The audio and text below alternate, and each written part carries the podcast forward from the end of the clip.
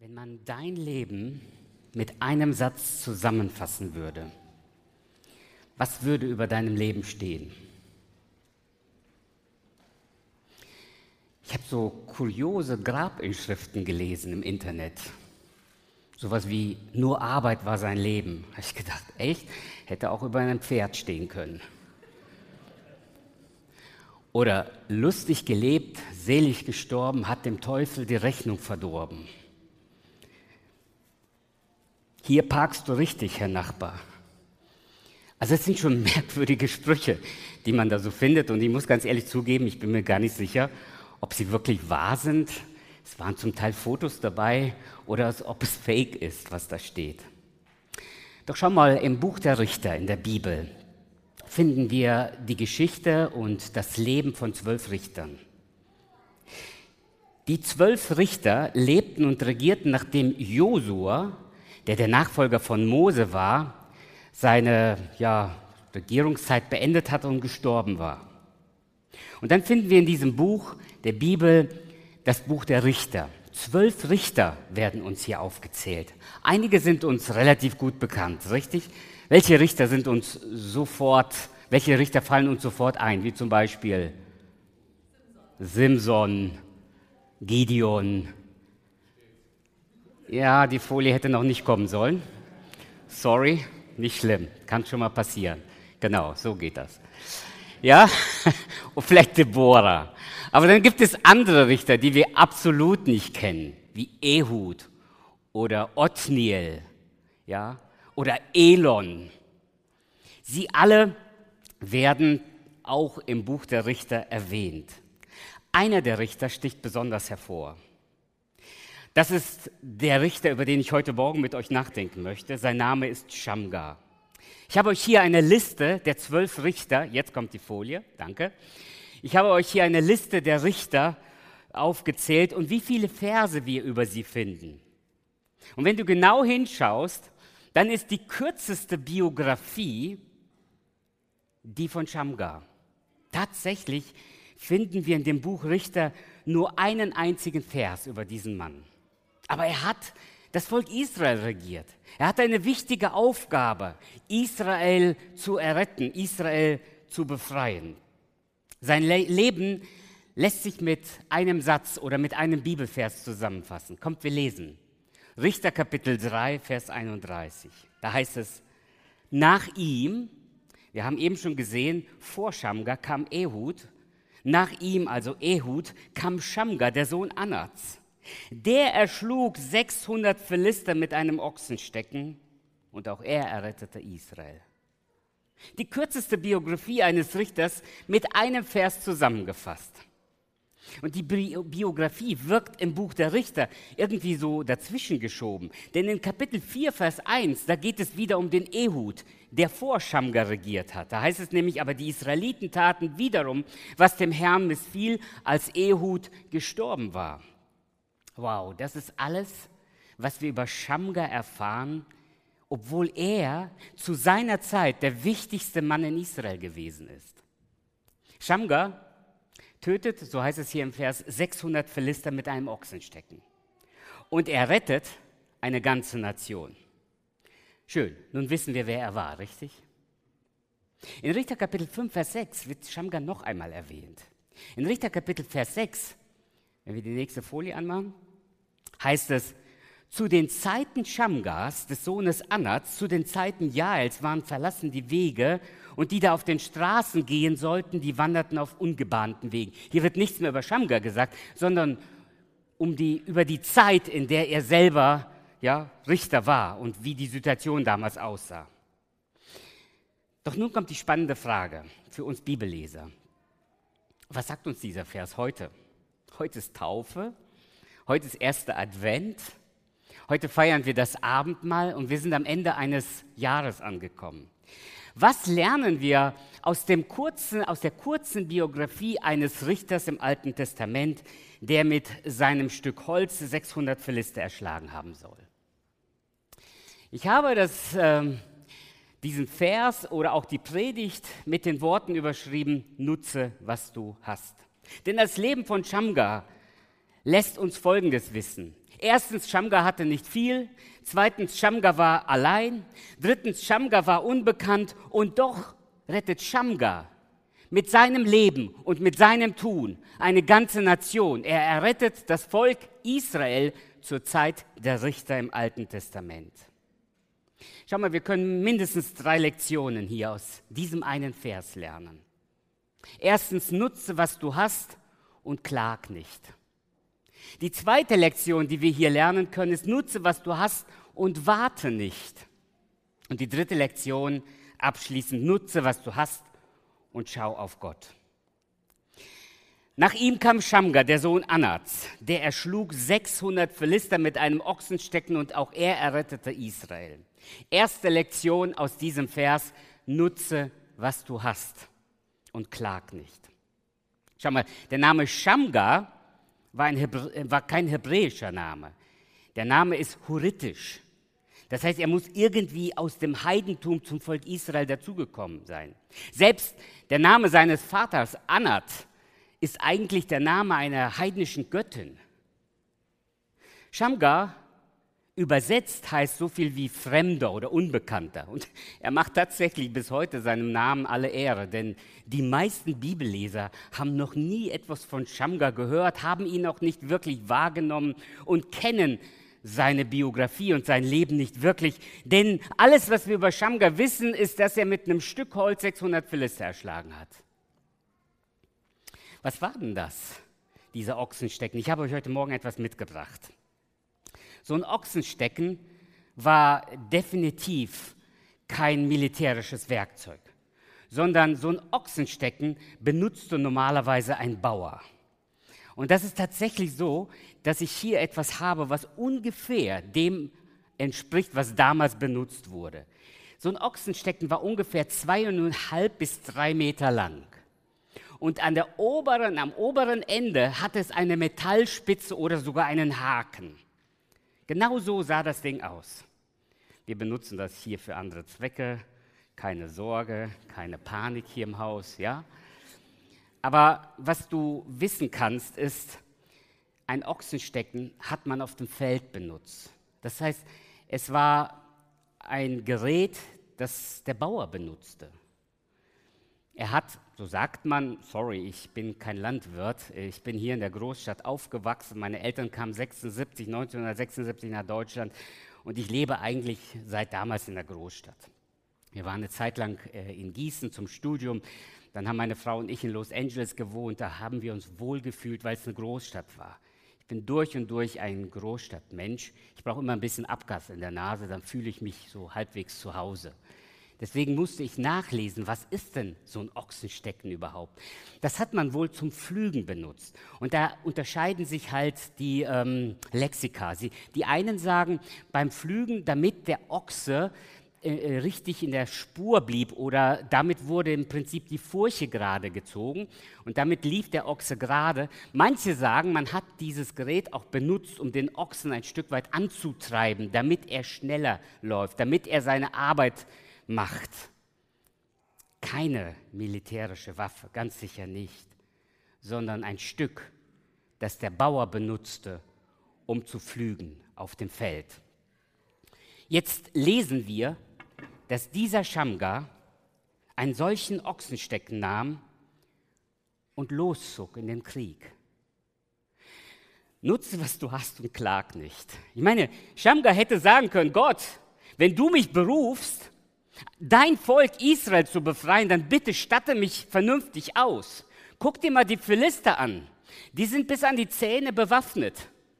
Wie soll ich mit einem Stück Holz dieses Volk befreien von diesem, von den Feinden Israels? Schamgar hätte sagen können, Gott, wenn du willst, dass ich dieses Volk befreien soll, dann gib mir ein Militär. Ich brauche irgendwie Menschen, die mich unterstützen. Wir wissen nicht so genau. Vielleicht hat sogar Schamgar zwischendurch Gott darum gebeten, aber es hat ihm nichts genützt. Und deshalb hat am Ende Schamgar nichts anderes gemacht, als einfach nur genutzt, was er hat.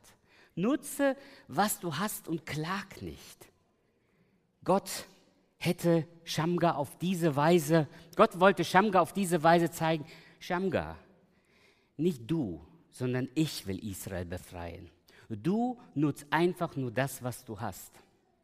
Ich weiß nicht, vielleicht geht es dir heute Morgen ähnlich wie damals dem Schamgar. Du schaust auf dich selbst und sagst, oh, ich bin nicht so begabt wie die Musiker da vorne oder wie die Leute hier in der Gemeinde. Vielleicht sagst du dir, ich bin nicht so beliebt und berühmt wie einige hier in der Gemeinde. Ich bin nicht so erfolgreich. Ich habe nicht so viel Geld. Ich habe nicht so viel Zeit. Ich kenne mich nicht so gut in der Bibel aus. Lern von Shamgar. Lern von Shamgar und nutz einfach nur das, was du hast und klag nicht. Heul nicht rum über das, was du nicht hast, sondern schau, was Gott dir gegeben hat und nutze diese Gaben, die Gott dir gegeben hat. Wie viel brauchte Gott, um diese Welt zu machen? Was brauchte Gott, um diese Welt zu machen? Steht es nicht, dass Gott aus dem Nichts diese Welt schuf? Darf ich dir heute etwas sagen? Gott braucht nichts, um etwas zu machen. Und deshalb reduziert er manchmal uns auf ein Nichts, damit er aus uns etwas machen kann oder mit uns etwas machen kann. Gott brauchte nur einen kleinen David und seine Steinschleuder, um den Riesen Goliath zu besiegen und damit Israel zu erretten. Und du hast Angst, dass du deinen Job verlierst, wenn du mit deinem Chef über den Glauben redest und ihm erzählst, dass du Christ bist? Gott brauchte nur zwei Fische und fünf Brote von diesem kleinen Jungen, um 5000 Leute zu speisen. Und du hast wirklich Angst und Sorge, dass Gott diese Gemeinde finanziell nicht versorgen kann? Lerne heute von Shamgar und nutz einfach nur das, was du hast und dann schau einmal, was Gott daraus macht. Vor einigen Jahren kam ein Absolvent vom Bibelseminar Bonn zu mir ins Büro. Ich schätze das sehr, wenn ehemalige Absolventen mal zurückkommen auf einen Kaffee. Sie sind herzlich eingeladen bei mir. Der Student kam, wir saßen zusammen und er sagte, Heinrich, du hattest nicht recht. Ich sagte, echt, was? Er sagte, ja, du hast im Unterricht gesagt, man muss erst säen, bevor man ernten kann. Und das stimmt nicht. Ich habe gesagt, bitte. Ich meine, ich vertue mich schon mal, aber äh, was ist falsch an diesem Satz? Er sagte, ich war jetzt sechs Jahre in Ostdeutschland. Und ich habe in Ostdeutschland nicht sehen können. Das Einzige, was ich sechs Jahre lang in Ostdeutschland tun konnte, ist pflügen. Ich habe nur pflügen können. Was ist, wenn Gott dich dazu berufen hat, einfach nur zu pflügen? Vielleicht ist das gar nicht deine Aufgabe und deine Berufung und Bestimmung zu sehen, sondern vielleicht sollst du einfach nur pflügen in deinem Dienst. Erinnerst du dich an den Missionar Jim Elliot? Im Alter von 29 hat er bereits sein Leben verloren, weil die Aukas ihn in Ecuador umgebracht haben. Das war seine Bestimmung von Gott. Aber das, was aus diesem Leben geworden ist, ist einfach nur phänomenal, denn Jim Elliot hat nichts anderes getan, als das, was Shamgar hier getan hat. Er hat einfach nur das genutzt, was Gott ihm gegeben hat. Nutze, was du hast und klag nicht. Das ist die erste Lektion, die wir hier von Shamgar heute Morgen lernen können. Nach ihm kam Shamgar, der Sohn Anats. Und er erschlug 600 Philister mit einem Ochsenstecken und er rettete Israel. Zweite Lektion, nutze, was du hast und warte nicht. Schau, in Kapitel 5 finden wir die Umstände, in denen Shamgar Richter war. Das war nicht besonders erfreulich, denn zu den Zeiten Shamgars heißt es hier, waren verlassen die Wege und die da auf den Straßen gehen sollten, die wanderten auf ungebahnten Wegen. Dieser Vers steht in einem Siegeslied von Deborah, die auch Richterin in Israel gewesen ist, und sie singt das Siegeslied und erwähnt in Erinnerung an Shamgar, was, in welchen Zeiten er seinen Dienst getan hat. In Richter Kapitel 3, 31 werden zum ersten Mal die Philister erwähnt, die ähm, damals in dem Gebiet vom heutigen Gaza lebten. Sie führten immer wieder Krieg gegen Israel, bis sie dann unter König David endgültig besiegt wurden. Vielleicht, man weiß es nicht so genau, waren sie motiviert durch die Moabiter, die kurz vorher Israel bekriegt haben. Und vielleicht hatten sie sich gerade militärisch neu aufgerüstet oder waren wieder militärisch erstarkt und sie haben gedacht, jetzt probieren wir mal unsere Nachbarn zu besiegen und griffen Israel an. Vielleicht aber lag es auch daran, dass in Israel die Führung fehlte und sie sahen darin die Chance, gegen Israel einen Krieg zu führen und diesen zu besiegen. Auf jeden Fall war klar, die Philister waren eine enorme Bedrohung für das Volk Israel. Sie überfielen vermutlich so die Karawanen, die Händler, die Reisenden auf den Hauptstraßen und raubten sie aus. Das muss so eine Art Guerillakampf gewesen sein. Vermutlich wusste man nie so genau, wo sie gerade saßen und wen sie wann überfielen. Und deshalb lesen wir, gingen die Menschen gar nicht mehr auf die Hauptstraßen raus.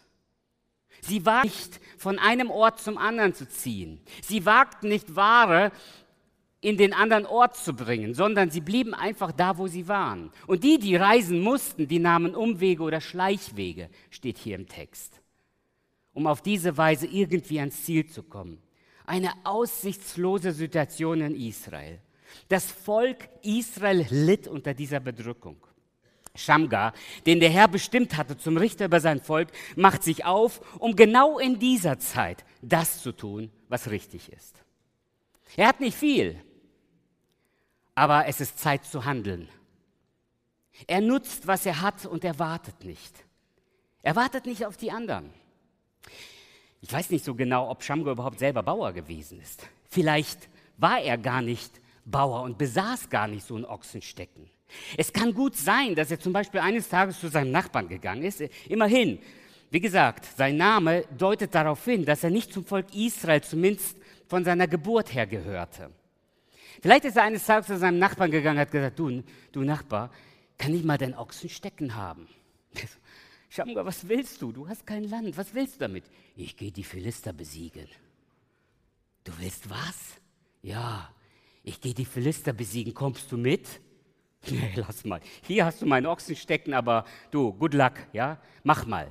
Ich weiß es nicht. So steht es auf jeden Fall nicht im Text. Was aber drin steht, ist, Schamgar wartete nicht, bis die Zeiten besser wurden, bis die Situation sich verändert hat. Er wartete auf nicht auf die anderen, die mit ihm bereit wären, mitzuziehen, sondern Schamgar zog alleine los. Was immer die Umstände waren. Schamgar zog los. Ihr Lieben, wir Deutsche sind so bekannt fürs Klagen. Wir klagen über die Politik, über Wirtschaft, Wetter und Sport. Wir klagen über Gott und die Welt. Wir klagen über die Gottlosigkeit in unserem Land, die tatsächlich himmelschreiend ist. Wir klagen über, die, über das verflachte Christentum und wir klagen über die Gemeinde. Da sind zu wenig Mitarbeiter und die, die mitarbeiten, sind zu überarbeitet oder sind zu viele überarbeitete Mitarbeiter. Wir haben zu viel Programm oder wir haben zu wenig unternommen, um Menschen zu helfen. Wir haben hier zu viele Seelsorgefälle und zu wenig Zeit für die Menschen. Wir haben zu wenig, wir haben zu wenig Platz und wir haben hier zu viel Unordnung. Doch worauf wartest du? Wenn du das siehst, worauf wartest du? Nutz, was du hast und warte nicht. Schamgar schaute auch nicht auf die Umstände, hat gesagt, na dann mal sehen wir, wie Gott hier mal handeln will. Gott braucht Schamgar. Und Gott braucht heute dich. Jesus sagt, die Ernte ist groß, aber es gibt wenige Mitarbeiter. Auf wen hat Petrus gewartet, als er aus dem Boot ausstieg und zu Jesus ging? Als Jesus sagte, komm, stieg Petrus aus und ging los. Weißt du, in meiner Bibel steht da so drüber, der sinkende Petrus. So typisch deutsch, ja? Der sinkende Petrus. Weißt du, wie ich diesen Text überschreibe? Der wasserwandernde Petrus und die elf Bootshocker. Da saßen elf Männer im Boot, da ist keiner ausgestiegen. Aber Petrus ging los. Als Jesus gesagt hat, komm, dann wusste Petrus, ich bin safe. Ich kann auf dem Wasser gehen. Und es gab außer Jesus nur noch den Petrus, der auf dem Wasser gewandert ist. Richtig? Auf wen hätte Paulus warten sollen, als er die Heidenmission sah? Er wurde von seinen Mitarbeitern, wurde er kritisiert, er wurde von den anderen Juden kritisiert und Petrus zog los. Er wartete nicht auf den anderen, er wartete nicht auf bessere Umstände. Nutze, was du hast und warte nicht. Wir haben hier vier Leute gerade getauft. Es war schön, eure Taufzeugnisse zu hören. Und ich will euch ermutigen, ab heute einfach loszuziehen und einfach nur zu nutzen, was Gott euch gegeben hat. Mehr müsst ihr nicht tun. Vielleicht sitzt du hier und bist noch nicht getauft. Worauf wartest du? Vielleicht sitzt du hier und machst keinen Dienst hier in der Gemeinde. Darf ich dich mal fragen, worauf wartest du? Vielleicht sitzt du hier und gehörst keiner Gemeinde an. an. Warte nicht. Vielleicht bist du hier und kennst Jesus, den persönlichen Erlöser, noch nicht. Dann sage ich dir heute, warte nicht. Shamga lehrt uns, nutze, was du hast und warte nicht. Und die dritte Lektion, und damit kommen wir zum Schluss, nutze, was du hast und schau auf Gott. Ein Mann, ein Ochsenstecken und 600 tote Philister waren genug, um ein ganzes Volk zu befreien, damals. Und so gebrauchte Gott Shamga. Ich habe mich beim Lesen gefragt, wie Shamga das wohl gemacht hat. So, hat er die alle auf einmal erlegt? Das war dann sicher ein Knochenjob, oder? Oder hat er jeden Tag so ein paar erwischt, so drei, vier? Dann hat er so ein ganzes Jahr gebraucht, bis er seine Aufgabe erledigt hat. Wir wissen es nicht. Spielt auch keine Rolle. Was hier im Text uns gesagt wird, ist, Shamga nutzt, was er hat. Und er sucht keine Ausrede, sondern er weiß, dass Gott ihm helfen wird. Lest mit mir, was in Kapitel 10 steht. Da steht nämlich, aber der Herr sprach zu den Israeliten, haben euch nicht auch unterdrückte Ägypter, die Amoriter, die Ammoniter, die Philister, die Sodon, Sidonia, Amalek und Maun, und ich half euch aus ihren Händen, als ihr zu mir schriet. Es ist Gott, der am Ende Schamgar genutzt hat. Es ist nicht Schamgar und sein Ochsenstecken, sondern Gott gebraucht Schamgar, um ein ganzes Volk zu retten. Schau mal, eigentlich lesen wir im Buch der Richter immer wieder dasselbe. Es ist so eine Art Zyklus gewesen. Zunächst einmal hat Israel Gott vergessen. Gott lässt sein Volk im Stich und Feinde bedrängen Israel. In dem Moment, wenn Feinde kommen und Israel bedrängt wird, fangen sie an, zu Gott zu schreien, weil dann sie sich an diesen Gott erinnern und sie sagen, Gott rette uns wieder. Was macht Gott in seiner Güte? Immer und immer wieder. Bis heute. Wenn Menschen zu Gott rufen, rettet er sie. Gott errettet sie in der Regel damals durch einen Richter. Shamgar wird gebraucht, um Israel zu erretten. Israel dankt Gott, aber bald danach vergisst Israel wieder Gott. Und da geht die Spirale wieder los. Bis heute leben Menschen ohne Gott, weil sie vergessen haben, wer sie eigentlich retten kann. Wir haben heute keinen Auftrag, Menschen umzubringen. Wir haben keinen Auftrag, als Gemeinde in Krieg zu ziehen. Die Gemeinde Jesu weiß, der größte Feind sind nicht andere Christen in der Nachbargemeinde, die ihren Gottesdienst anders feiern, sind auch nicht andere Religionen, sind auch nicht die Menschen, die nicht an Gott glauben. Das sind nicht unsere Feinde. Unser, unser Feind ist nur einer und das ist der Teufel. Der Teufel ist der größte Feind in unserem Leben. Und du und ich, wir brauchen heute einen Retter. Wir brauchen einen Schamger, der uns rettet. Und ich kann dir nur eins sagen. Vor 2000 Jahren stand ein anderes Holz auf dem Hügel Golgatha. Es war kein Ochsenstecken, sondern es war das Holzkreuz von Golgatha. Und wieder nutzte einer das Holz, um die ganze Welt zu retten. Und du weißt ganz genau, wovon wir reden. Es ist Jesus Christus, dein persönlicher Erlöser. Er kam in diese Welt und er wurde in eine Holzkrippe gelegt, um am Ende am Holzkreuz zu sterben. Für mich und für dich, für die Sünden der ganzen Welt.